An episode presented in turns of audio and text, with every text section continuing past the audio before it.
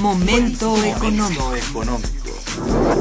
Radio UNAM y el Instituto de Investigaciones Económicas presenta Momento económico. Un espacio para charlar sobre temas económicos que le interesan a usted. Acompáñenos.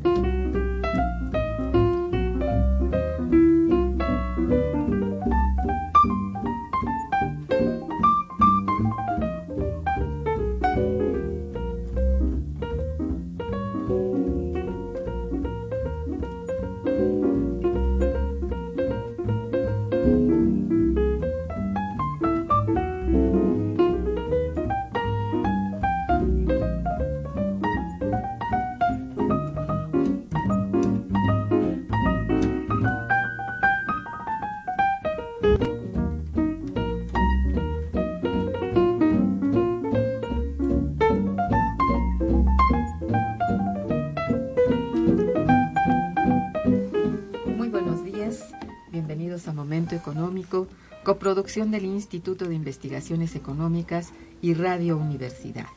Le saluda Irma Manrique, investigadora del Instituto de Investigaciones Económicas, hoy jueves 12 de febrero de 2015. El tema que abordaremos el día de hoy es el futuro de la industria paraestatal en México, para lo cual contamos con la valiosa presencia de nuestro compañero, el maestro Ernesto Bravo Benítez. Bienvenido, Ernesto, al programa. Muchas gracias, doctora. Muy buenos días. Gracias a los radioescuchas. Los teléfonos en el estudio son 55 36 89 89 con dos líneas para el área metropolitana. Asimismo, los invitamos a comunicarse desde el interior de la República al teléfono LADA sin costo 01800 505 2688. La dirección de correo electrónico para que nos manden sus mensajes es una sola palabra momento económico arroba unam.mx. También les invito a escucharnos a través de internet en www.radiounam.unam.mx. De nuestro invitado. Ernesto Bravo Benítez actualmente se encuentra cursando la parte final del doctorado en Economía en la UNAM. Es maestro en Ciencias Económicas y licenciado en Economía por la misma universidad. Es miembro del personal académico del Instituto de Investigaciones Económicas, adscrito a la Unidad de Investigación en Economía Aplicada. Sus líneas de investigación son Estado y Cambio Institucional, Economía Monetaria, Crecimiento y Desarrollo, actualmente representante de la unidad ante el Consejo Académico del Instituto de Investigaciones Económicas. Es miembro de la Comisión Coordinadora de los Seminarios de Teoría del Desarrollo y colaborador del Seminario de Política Fiscal y Financiera de nuestro instituto. Es profesor en la Facultad de Economía de la UNAM, en donde ha impartido las materias de Economía Pública, Elección Pública, Finanzas Públicas, Teoría Monetaria y Política Financiera, y trabajo para el examen profesional. Es miembro del comité editorial de la revista Economía Informa de la propia Facultad de Economía. Es coordinador del Diplomado en Economía Pública en la División de Educación Continua de la Facultad de Economía. Da cursos de microeconomía en el posgrado de Economía de la UNAM y de Economía Aplicada en las Universidades Benito Juárez de Oaxaca, del Estado de México, y en la Maestría en Seguridad Nacional de la Escuela Superior de Marina. Ha dictado cursillos en organismos públicos como el Metro y colaborado académicamente con el Instituto Belisario Domínguez del Senado de la República. Eh, eh, tiene en un libro en coordinación la crisis económica mundial, eh, y varios capítulos escritos en libros y dirigido varias tesis de licenciatura. Es presidente de la Academia Mexicana de Ciencias Económicas y miembro del Comité Nacional del Coloquio Mexicano de Economía Matemática y Econometría y del Congreso Nacional de Investigación Económica. Muy bien. Em, Ernesto, uno de los sectores más importantes con los que cuenta el Estado es su sector paraestatal. Esto ha sido motivo de estudio para ti durante mucho tiempo. La importancia de este pues radica en el impulso que da al desarrollo de campos prioritarios para el crecimiento económico, en el apoyo a la asistencia social y el desarrollo científico y tecnológico y para el financiamiento de las actividades productivas, entre muchas otras cosas. Acerca de esto se ha escrito pues, bastante, pero nunca será suficiente si tomamos en cuenta que nos encontramos en un contexto de cambios que, ocurre, que ocurren con mucha rapidez. Por ello es que mm, quiero platicar contigo, empezando para que nos digas por qué, desde tu punto de vista, por qué realizar una investigación acerca de este tema cuando al parecer el sector paraestatal se encuentra en extinción. Claro que sí. Muchas gracias, doctora. Bueno, este es un tema efectivamente muy importante, trascendente en la historia económica reciente del país. Eh, sabemos que después de la Revolución Mexicana tenemos una constitución que le exige al Estado mexicano encargarse del desarrollo. Para impulsar esta tarea, el Estado mexicano se da a su vez, eh, pues sí, la tarea de crear a la industria paraestatal, lo cual a mi juicio, junto con la invención del ejido y el impulso a las clases medias, pues son las artífices de ese crecimiento tan importante que tuvimos durante más de 50 años, creciendo al 6.5% anual en promedio, eh, y que bueno, llevó a la economía mexicana a ser considerada a nivel internacional como el milagro mexicano, ¿no? La, no se entiende este auge económico sin la presencia del sector paraestatal mexicano. Sin duda. Y después de la crisis de 1982, pues es visualizado, sobre todo a las empresas eh, productoras del Estado, como las causantes de algunos de los desequilibrios que se vivieron en aquella época. Se les vio prácticamente como el chivo expiatorio y literalmente fueron objeto de un proceso de eh, reducción eh, llevada al límite y eh, bueno, el resultado de ese proceso, a 30 años, más de 30 años de haber sido iniciado, pues es que la economía mexicana sigue estancada, ¿no? No se han corregido algunos de los supuestos desequilibrios que había gestado el sector paraestatal y en mi opinión creo que aquí tenemos un importante sector que sí ponemos atención y énfasis en el mismo, podría este país, en un contexto incluso globalizador, retomar la senda de crecimiento como lo han hecho algunos países emergentes. El caso de China, el caso de Rusia, el caso de Brasil, tienen en sus empresas paraestatales unas palancas tremendas que los han posicionado de manera exitosa como economías verdaderamente emergentes, ¿no? Es decir, ha sido este un sector que el Estado está utilizando precisamente para hacer el apoyo en todo aquello que se considera prioritario. Así es. Entonces, es como que no, no se necesita más justificación más que la de que el Estado es el principal apoyo, eh, sobre todo en el avance del sistema económico. Así Entonces, esto parece que está plenamente justificado y bueno, diríamos que eh, no sé, tú me dirás si, si, si digo que en todo el mundo, en todos los países, existen eh, un sector paraestatal. Pero, a ver, ¿dónde encuentras tú que el sector paraestatal es más robusto? ¿En todos? ¿Solo en los industriales? ¿Solo en los no industrializados? Es, está muy variado. ¿eh? Hay países de amplia tradición paraestatal en donde, bueno, por ejemplo, países como Francia, como la propia Inglaterra, ¿no? Y no se diga Italia, ¿no? Italia fue la es, fue el país que se dedicó a crear las más grandes empresas paraestatales. Eh, sin dejar de mencionar, por supuesto, los países socialistas, ¿no? Sí, el claro. caso de China, bueno, pues que tiene ahí a la segunda petrolera más importante, este es una paraestatal, ¿no?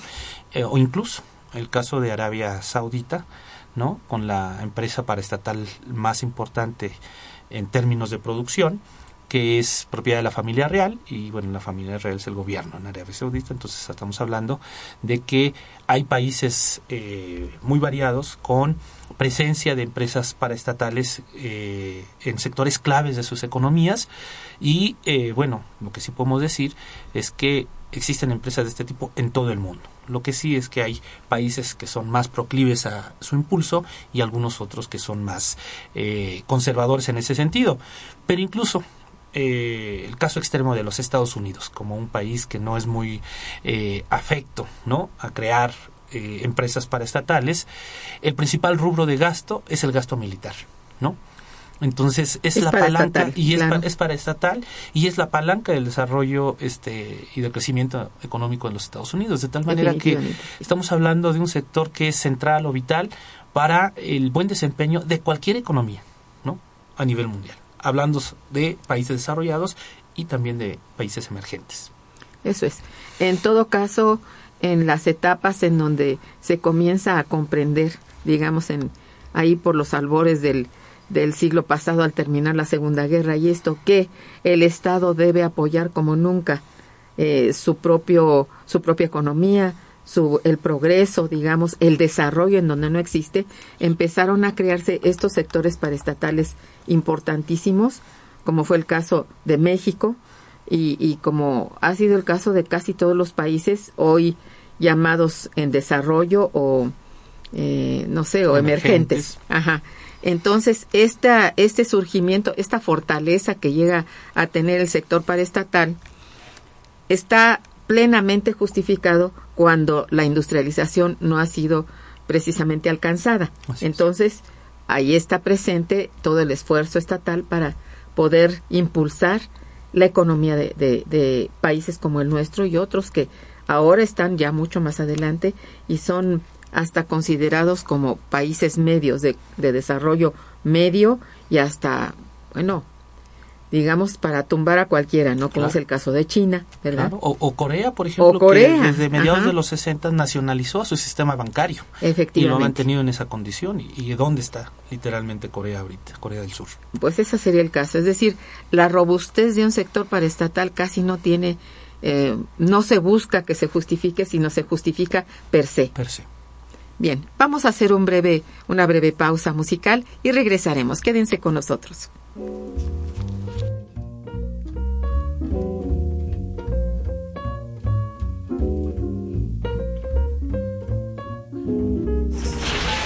Está escuchando Momento Económico.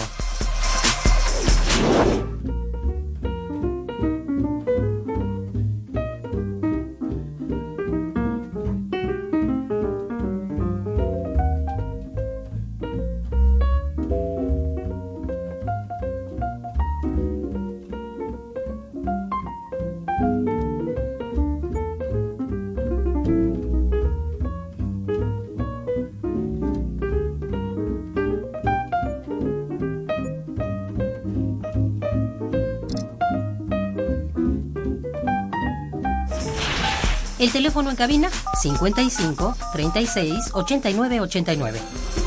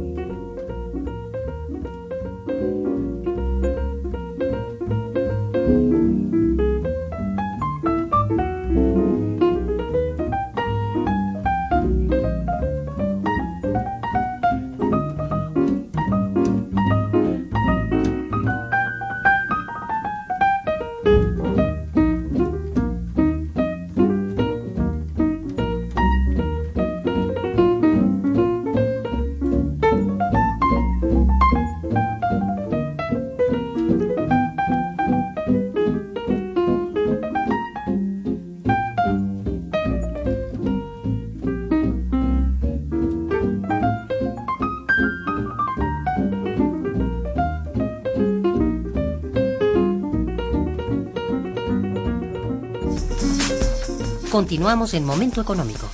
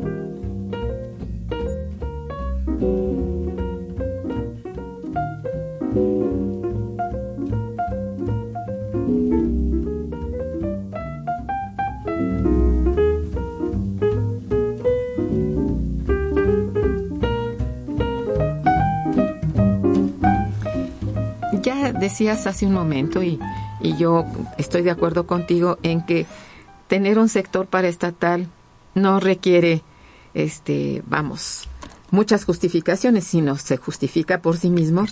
Y en momentos, digamos, críticos, eh, en momentos de crisis que atraviesa en general el mundo, es muy pertinente la fuerza del Estado a través de su sector paraestatal, de su sector público en general.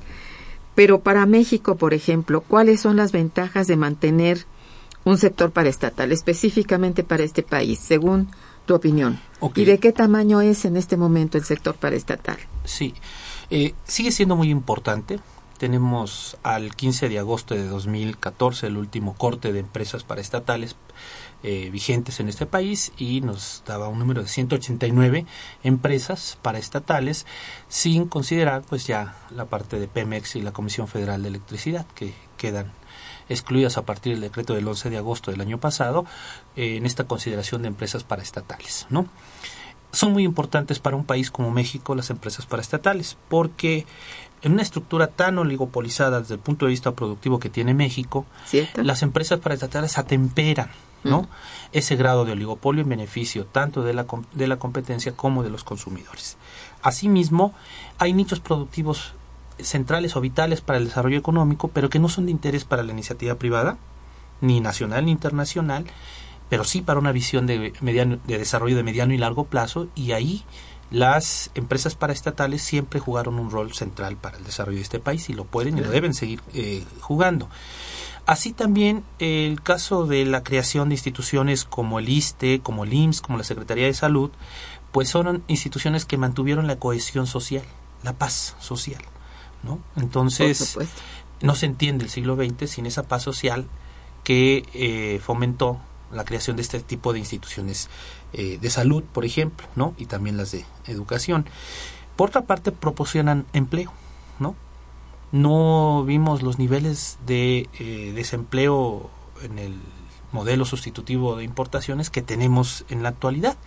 Y eso va de la mano con el problema de pobreza, el, po- el problema de migración Claro. las empresas paraestatales atemperaban esos otros eh, problemas, digamos, que nos aquejan actualmente como, como economía y por otra parte, desde el punto de vista productivo, pues tendían a fortalecer a las cadenas pro- productivas porque eh, se eslabonaban con las pequeñas y medianas empresas Claro. y se fortalecían las cadenas de valor.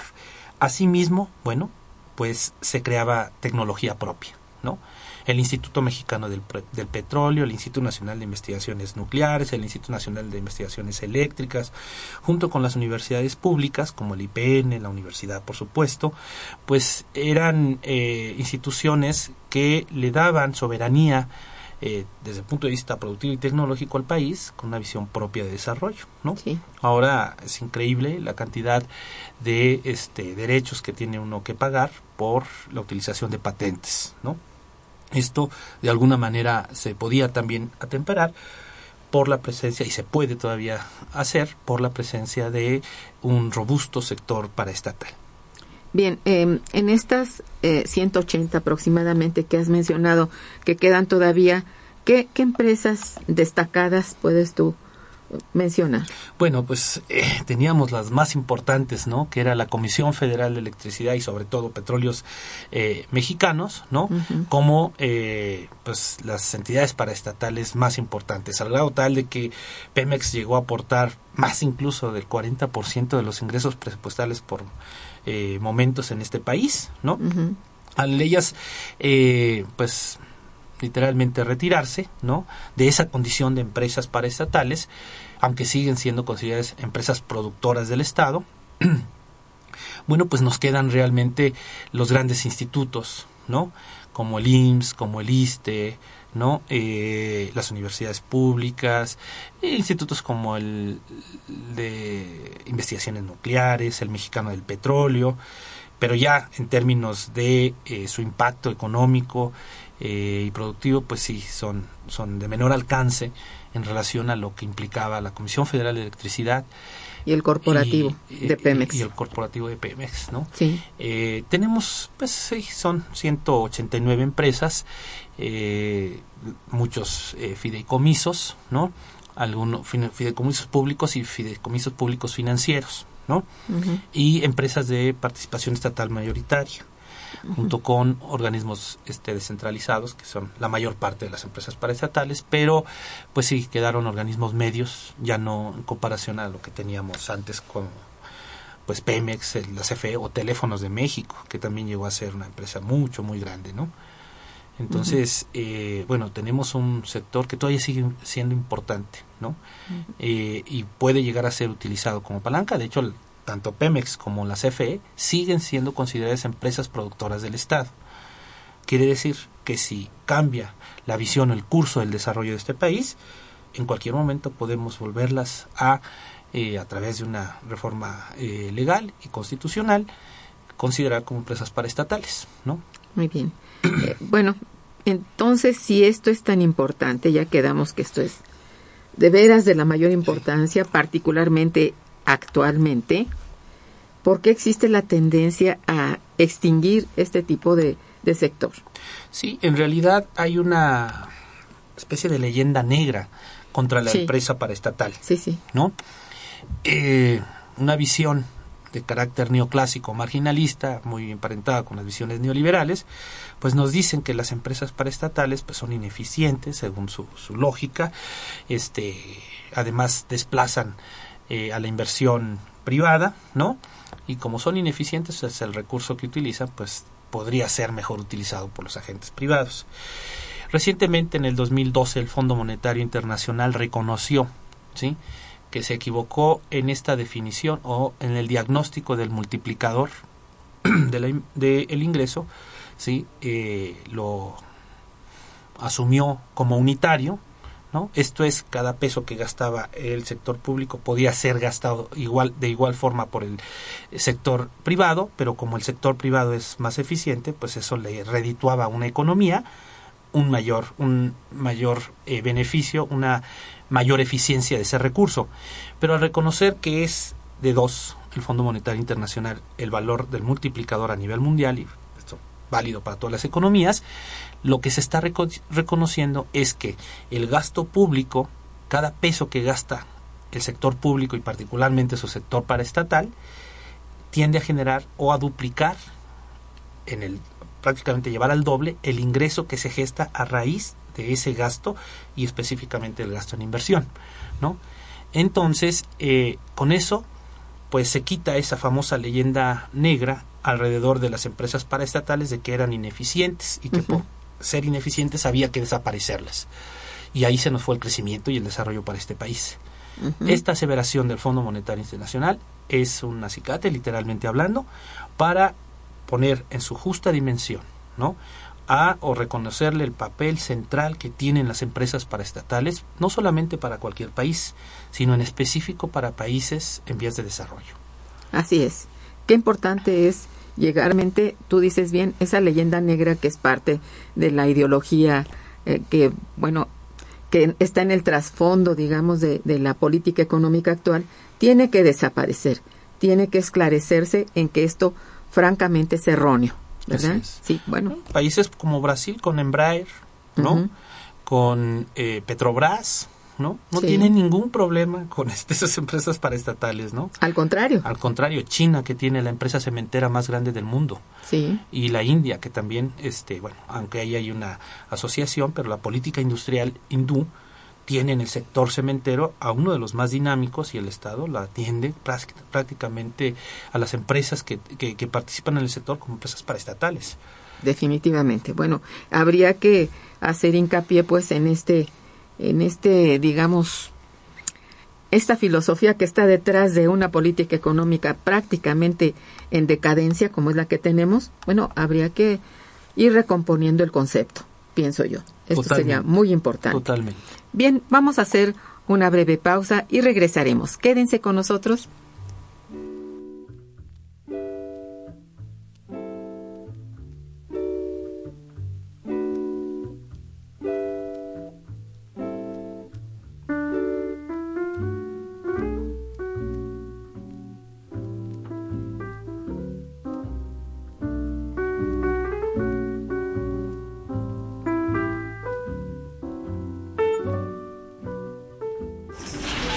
Está escuchando Momento Económico por Radio UNAM.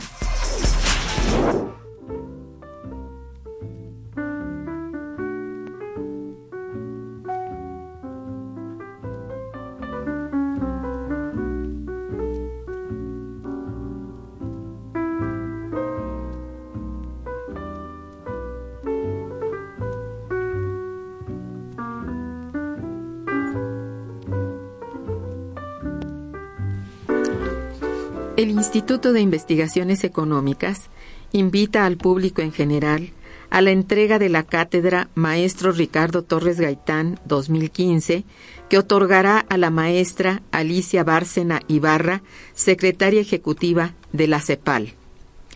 Para tal efecto, la maestra dictará la conferencia Panorama Económico y Social de América Latina y el Caribe en una coyuntura mundial compleja la cual tendrá lugar el día viernes 13 de febrero de 2015 en el auditorio Maestro Ricardo Torres Gaitán a las 12 horas en el Instituto de Investigaciones Económicas. Para mayores informes, comunicarse al Departamento de Difusión, que es 5623-0093 y 0094. Asistan.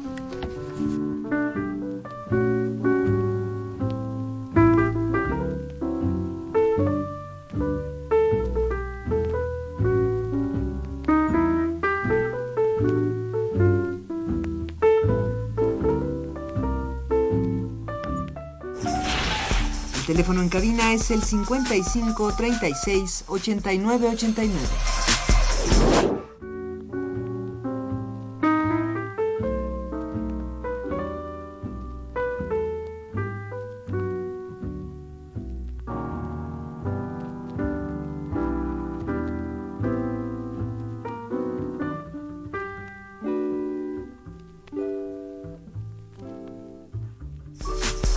Continuamos en Momento Económico.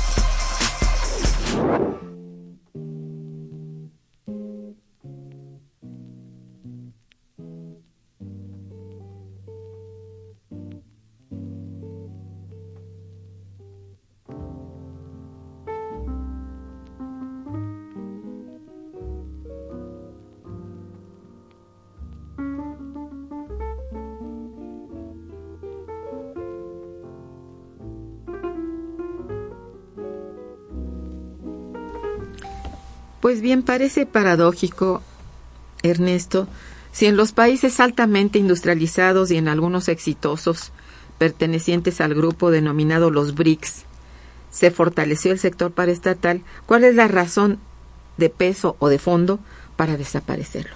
Claro.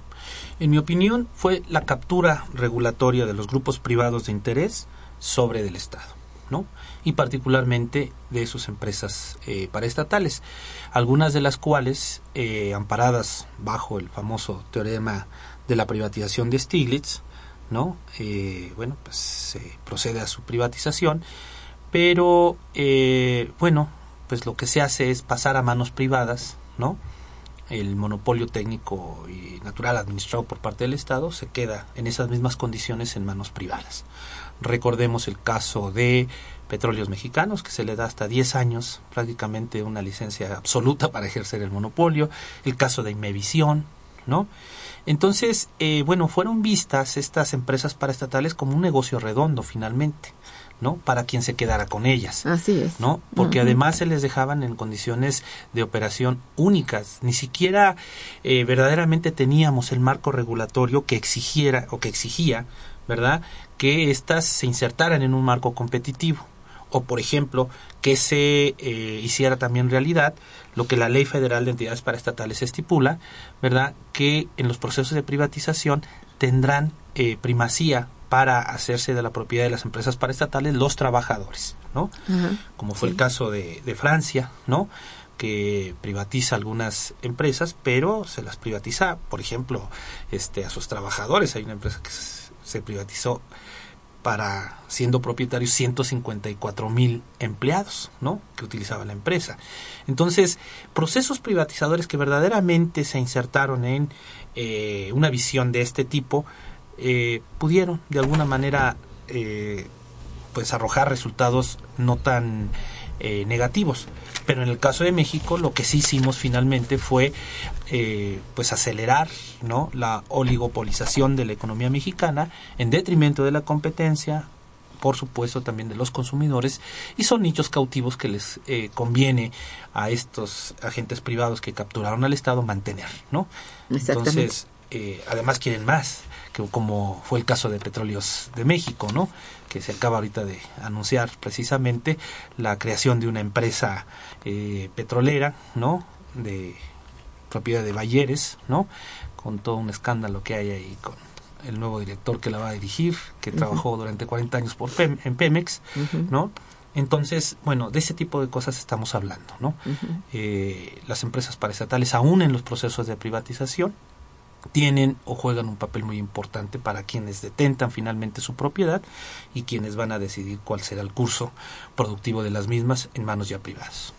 A fin de cuentas, habría que considerar eh, que no es tampoco la muerte que, que parte de esas empresas las manejen, como dices tú, empresas privadas siempre y cuando existe una política industrial que controle y dirija a este sector privado. Así es. No dejar hacer, dejar pasar y que cada quien ya, el propio según su, su, su ganancia, su estilo, su utilidad, ¿verdad? El propio Joseph Stiglitz, que hace el teorema general de la privatización, en su libro El malestar en la globalización, dice, definitivamente entre un esquema privatizador con monopolios privados hacia un esquema en donde no se privaticen las empresas paraestatales y se cumpla en esa condición con la defensa del interés general, opto, ¿no?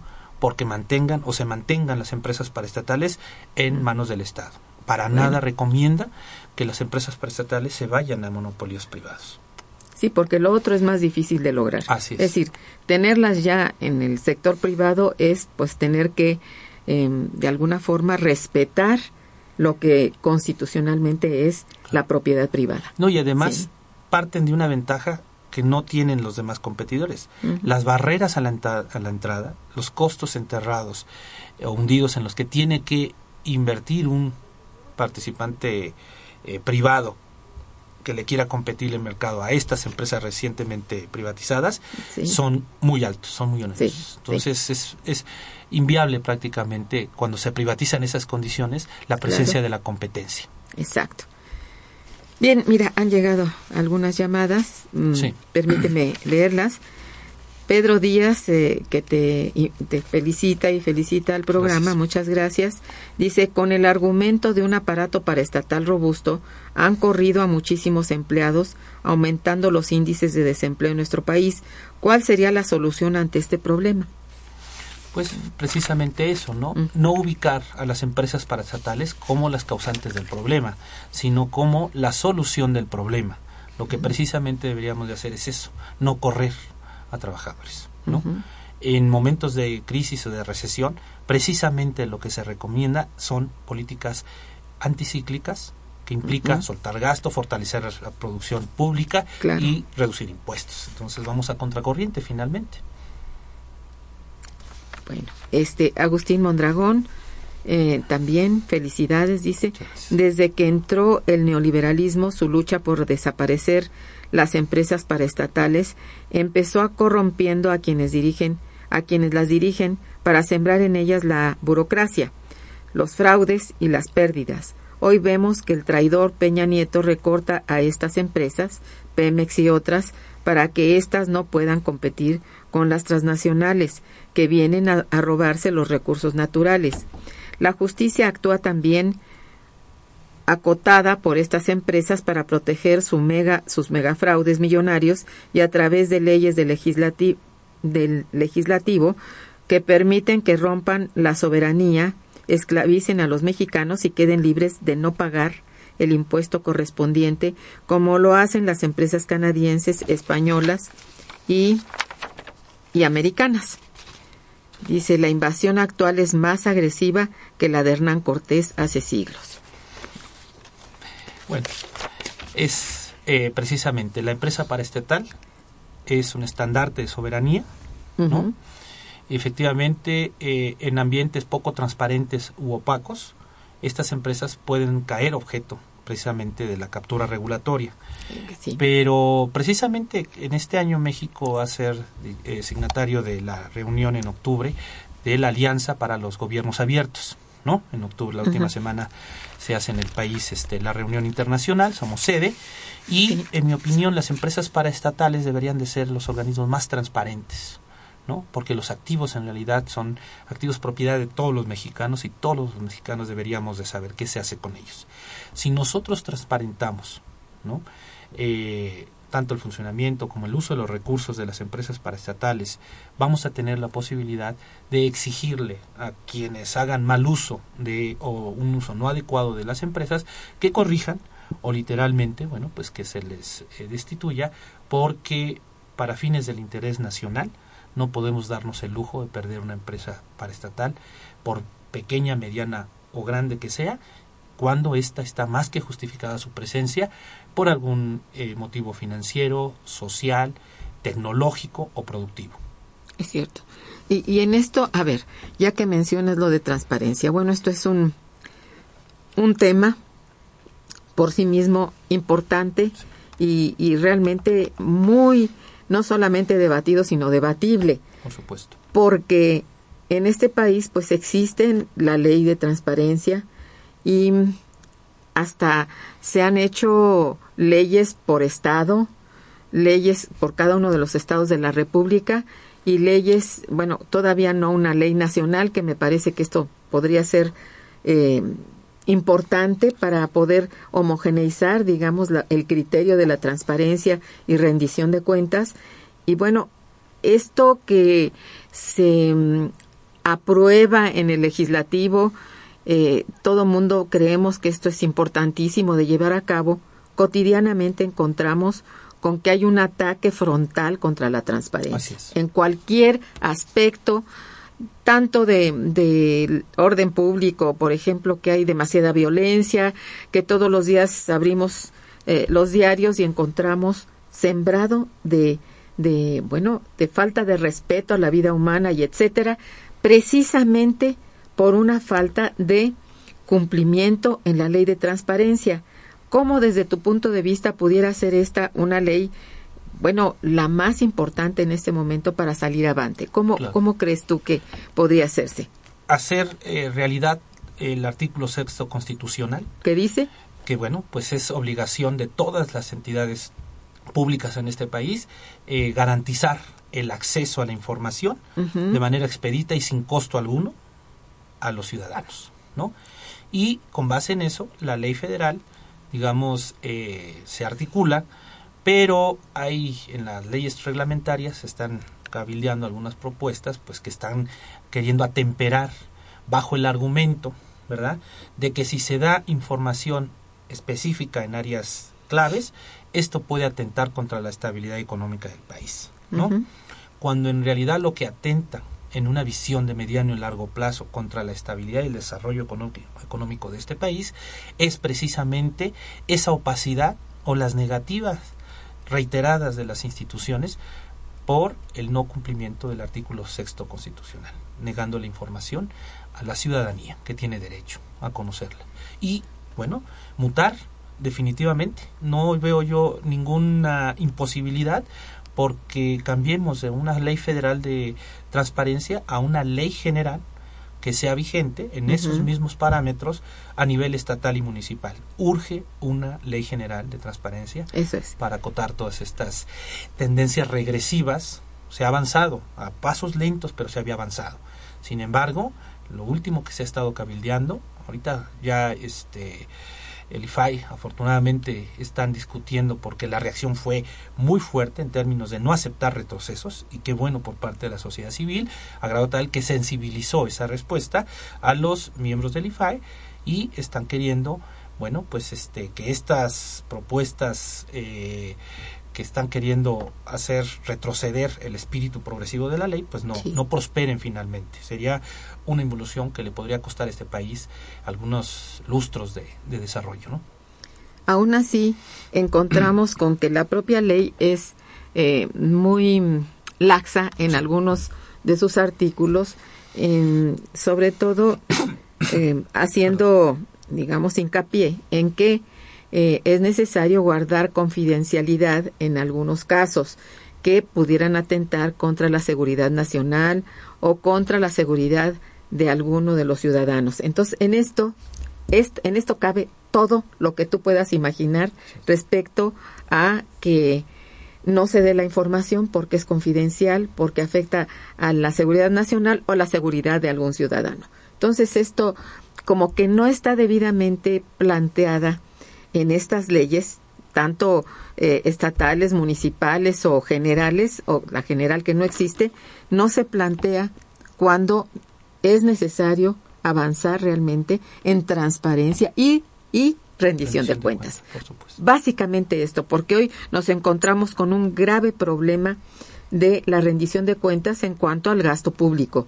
Y si este es tan exiguo, tan pequeño para las necesidades de una gran población como es la nuestra, sobre todo de una gran población que padece más de pobreza que de riqueza en su mayoría, digamos, entonces es necesario avanzar en algún terreno o que esta ley se viera francamente reforzada en estos aspectos que yo te menciono, porque la, rendición de cuentas es algo muy importante a cumplir y siento que no se cumple. ¿O cómo es esto? Así es. No, en realidad hay, eh, bueno, pues tenemos que fortalecer los organismos, digamos, eh, encargados de que esto no suceda. Eh, la, Auditoría Superior de la Federación hay que dotarla literalmente, no solamente de dientes, de colmillos en ese sentido. Rescatan a la Secretaría de la Función Pública, desafortunadamente, en un perfil que no es el adecuado y, y abdicando de entrada a lo que tendría que ser también parte de sus responsabilidades, que es efectivamente evaluar que los funcionarios públicos, ¿verdad?, no incurran en conflicto de intereses, por principio, ¿no? Y bueno, efectivamente, el gasto público para un país de la magnitud de México, con los eh, estándares de pobreza tan eh, extremos que tenemos, ¿verdad? Y eh, bueno, pues donde el desarrollo es una tarea que todavía nos va a implicar varios años o décadas incluso, bueno, pues no nos podemos dar el lujo de vivir lo que estamos viviendo, ¿no? En donde pues, gobernadores este, están siendo objeto de, de, pues verificación porque resulta que tenían a toda la familia este en cargos públicos violando no solamente las leyes federales en algunos casos sino también las, las propias leyes estatales esto definitivamente en un ambiente genuino de democracia, de transparencia y de rendición de cuentas no puede darse. Es verdad.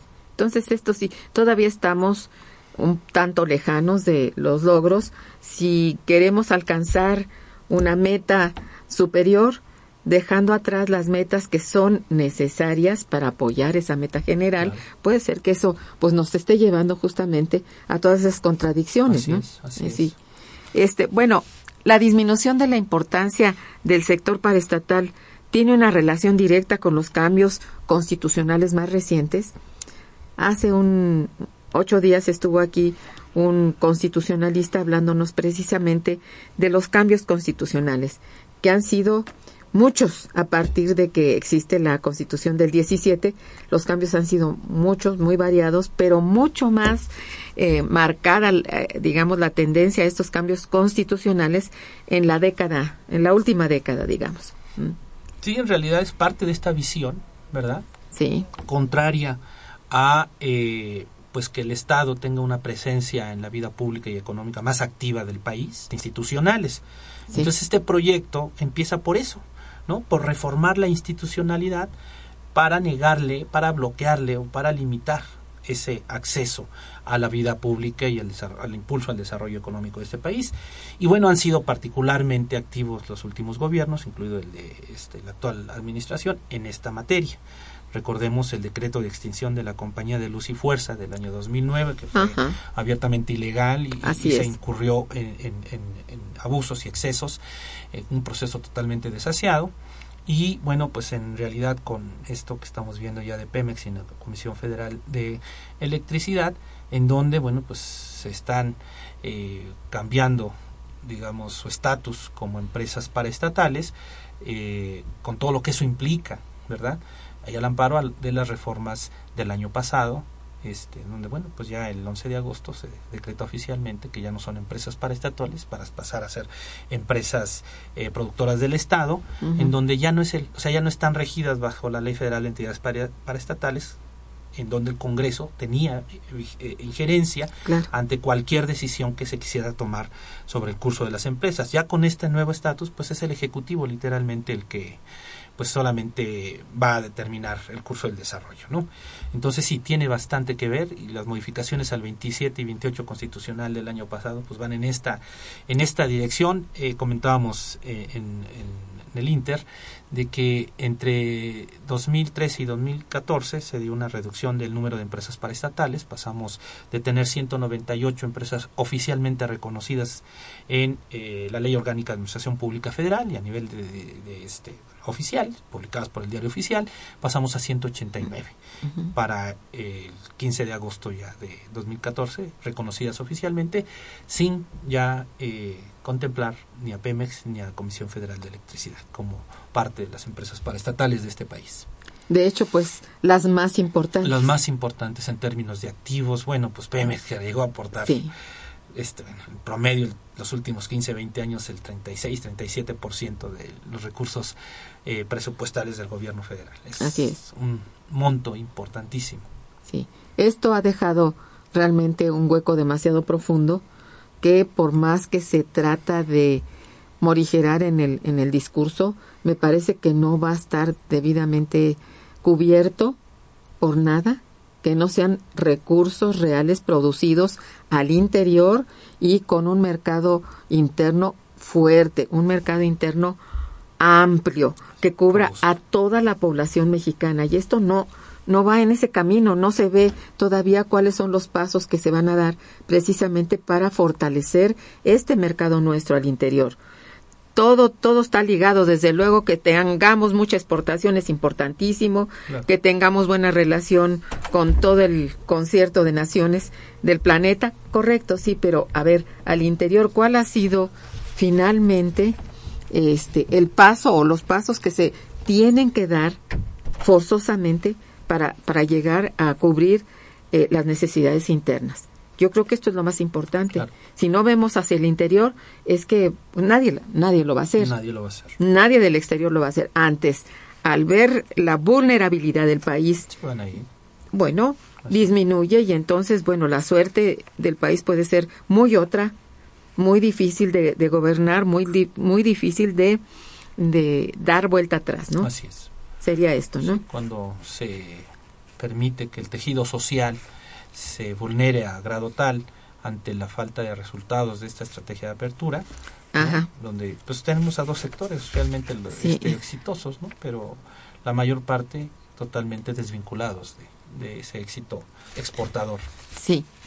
Bueno, este, tengo que leerte dos, dos, este, comunicados de nuestros amables radioescuchas que, pues, yo le pido por favor a quien tenga a su cargo el, la, la emisión que dicen que es muy mala la transmisión del programa, que es imposible escuchar el programa a través del Internet y de la radio. Eh, que pues, si se puede corregir esto, por favor. Este es doña Hilda de San Román, con todo gusto pasamos su petición. Y otra persona, eh, la señorita Campos, Sandra Campos, que dice, es una pena que no se puede escuchar el programa. Pues más pena para nosotros porque toda nuestro, nuestra intención es justamente llegar a nuestros radioescuchas. Bien, pues esta es la cosa, ¿no? Eh, una, vamos a hacer una breve pausa a ver si logramos establecer mejor transmisión. Permítanos.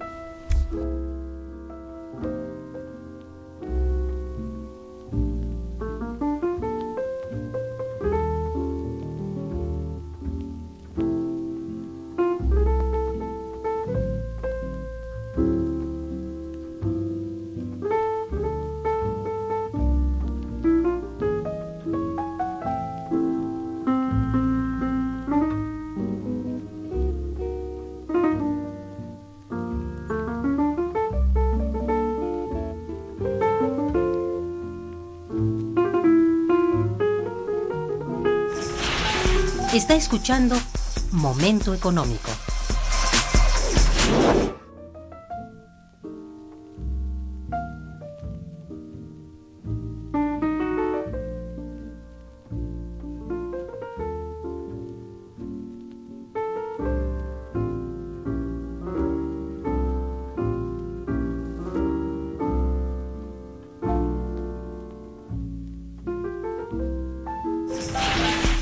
Teléfono en cabina 55 36 89 89.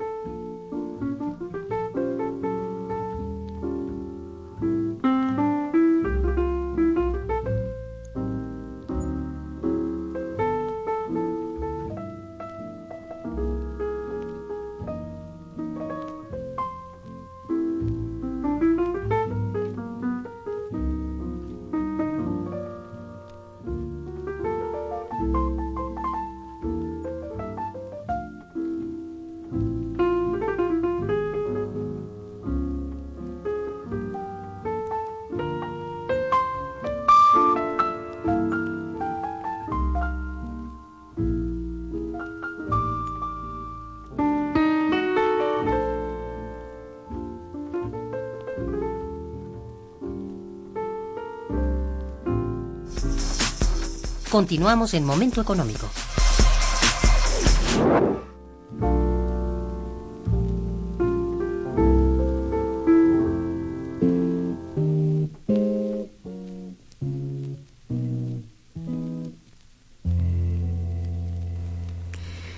Bueno, ¿cuál sería este a tu entender la principal afectación a la institucionalidad mexicana con la desaparición del sector paraestatal? porque recordemos, si hay algo que ha sido cuidadosamente y heroicamente llevado a cabo es la emergencia, digamos, de una institucionalidad muy completa, digamos, ejemplo mundial. ¿Qué pasa? ¿Por qué ahora hablamos de desaparecer instituciones? Es que ese es el problema. Cuando sin argumentos sólidos desde el punto de vista económico, técnico, este, científico, tecnológico, se eh, decreta la extinción de una empresa paraestatal o su privatización, también la institucionalidad finalmente, al ser portadora de eh, la representación de los intereses mayoritarios, se dejan al lado. ¿no? Entonces, por principio, se afectan todas las otras entidades que todavía tenemos paraestatales. Piensen ustedes el Instituto Mexicano del Seguro Social, el ISTE, las universidades públicas, el Instituto Mexicano del Petróleo, el Nacional de Investigaciones Nucleares, pueden seguir la ruta, ¿verdad?, de extinción o de privatización. Es que no pueden, es que ya está establecido no es rumor, está establecida su desaparición, Desaparición. tanto de la universidad pública, así en género, o sea, todas las universidades públicas, así como estas instituciones de servicio social, como el de la salud, como La este sí. el de la educación y, y bueno, habría que estar muy pendientes a defender esta institucionalidad. Claro. No sé cuál sería el camino, la ruta, la recomendación, digamos, para, para que esto no ocurra. Bueno, ya ha habido en el caso de Europa Sí, eh, comités ciudadanos, ¿verdad? Y también al interior de las entidades públicas, comités de defensa de las empresas paraestatales, Sí. de los organismos públicos, ¿no? O sea, abiertamente, eh, ante propuestas que van en sentido contrario, se manifiestan, ¿verdad? Bajo el argumento de que estas instituciones defienden el interés público. Y eso estamos hablando en Estados en, en Europa, ¿no? No se diga en muchos otros países, ¿verdad? En vías de desarrollo, donde están siendo verdaderamente eh, visualizadas como una palanca de des- ¿no? Donde menos eh, se busca es atentar contra su viabilidad. Entonces, eh, que en México finalmente debemos los especialistas, la sociedad civil, ¿verdad? Eh, exigir un alto en el camino contra esta política privatizadora, ¿no? Y reposicionar reconocer la importancia del sector paraestatal mexicano en una visión de desarrollo alternativa a la que seguimos. así no hacerlo así implica fragilizar aún más no solamente la condición productiva y financiera de este país, sino también social, política y jurídica. El proyecto de país está literalmente en riesgo de llevarse al extremo este tipo de decisiones en términos de desestructurarnos eh, desde el punto de vista de nuestra economía mixta más allá de lo que ya se ha hecho. ¿no? Los resultados los tenemos a la vista. ¿no? Eso es. Ya la, el, el, el clamor, digamos, en su mayoría de gente muy joven, es de poner atención justamente a esta a este tipo de, de gobiernos o este tipo de instituciones sobre todo del gobierno que debieran prevalecer y sobre todo defender y defender a la a la a la población pero sobre todo a la población que representa el futuro inmediato. Estamos hablando de los más jóvenes. Sin una educación eh, buena parte de ellos sin una educación completa, digamos, entre elemental y superior, ni tampoco las posibilidades de lograr empleo al egreso. Y no es nada más un problema de países como México. En México somos muy sensibles y ya hem- hemos dicho muchas veces que aquí está sucediendo eso y es un problema de, vamos, de sistema, es un problema de, de modelo que tenemos sí. estructural que debemos corregir, debemos llevar adelante. Entonces esto que aquí se reconoce, si cree uno que en los Estados Unidos o en Europa esto no es un clamor, es un Uy, clamor. sí, y entonces esto es necesario prestar oído, eh, no solamente eh, desde el punto de vista de la pues del gobierno que es el que tiene en la mano el recurso y la defensa de la institucionalidad, sino también de los que tenemos voz y de los que tenemos la posibilidad de expresarnos por alguna vía, de decidir qué queremos y qué no queremos. Y esto eh, sí, lo insisto mucho porque eh, muchas veces la- las personas quienes nos escuchan o con quienes platicamos, ¿y qué hacer? Dicen, ¿qué podemos hacer nosotros directamente como ciudadanos?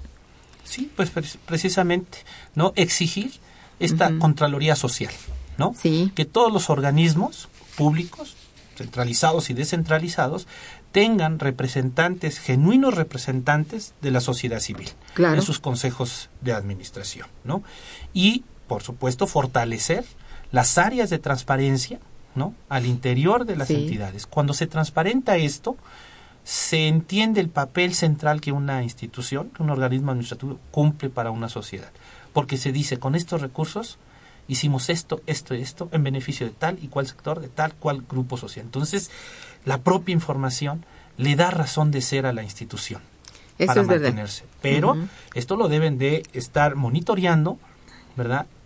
Eh, organismos especializados, dotados de todas las, digamos, facultades técnicas y jurídicas para desempeñar su cargo, ¿no? Al interior de las instituciones, pero también los organismos, digamos, cívicos, eh, la sociedad civil debe de estar ¿no? muy al pendiente y exigir ser parte ¿no?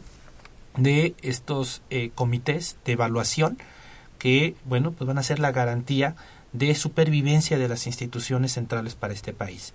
Sin esa participación y si prolifera la opacidad, es muy fácil que desaparezca de una decisión burocrática una institución muy importante que costó.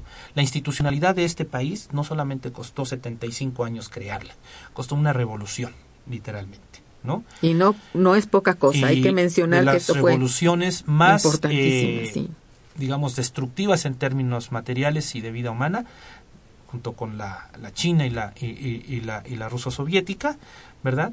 Que marcaron un hito a nivel del desarrollo este, mundial en el siglo XX. Eso es. Eh, aquí un radio escucha, Salvador Ortiz, que te felicita, dice, ¿cómo poder cambiar leyes? si los poderes legislativo, ejecutivo y judicial no hacen leyes en favor del ciudadano, sino todo lo contrario. ¿Cuál es la solución? Pues eso, eh, exigir, ¿verdad? Una mayor eh, presencia, tener una actividad mucho más eh, exigente de parte de la sociedad civil. No dejarle a partidos políticos, a las entidades burocráticas, ¿verdad? la mayor parte de estas decisiones. La sociedad civil tiene que hacerse presente, ¿verdad? A través de comités, este, bueno, los colegios nacionales de profesionistas tienen eh, aquí que decir bastante las academias de ciencias no sí. eh, los países en otros países son las primeras los colegios nacionales son los primeros organismos a consultar verdad eh, por parte de estas entidades públicas a ser considerados realmente en, eh, digamos, la ruta crítica de eh, las actividades de una institución, ¿no? Es cierto, sí.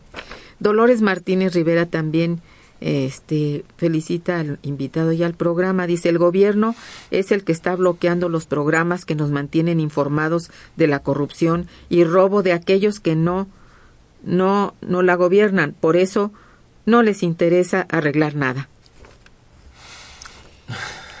pues es ahora sí que eh, nuestra responsabilidad, ¿verdad?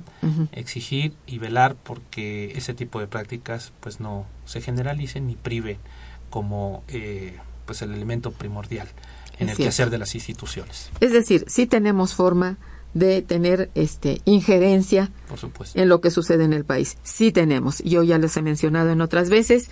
Quizá tengamos que hacer otros programas para decir cómo, pero este ahora se nos ha agotado el tiempo, lo siento muchísimo. Agradezco al maestro Ernesto Bravo Benítez su presencia y sus opiniones sobre este eh, programa tan importante, sobre este sector tan importante que es el paraestatal y su permanencia. Muchas gracias, este, Ernesto. Gracias, a ustedes, estimados radioescuchas, y a los controles técnicos con Socorro Montes, a la producción con Santiago Hernández y Araceli Martínez. Muchas, muchas gracias.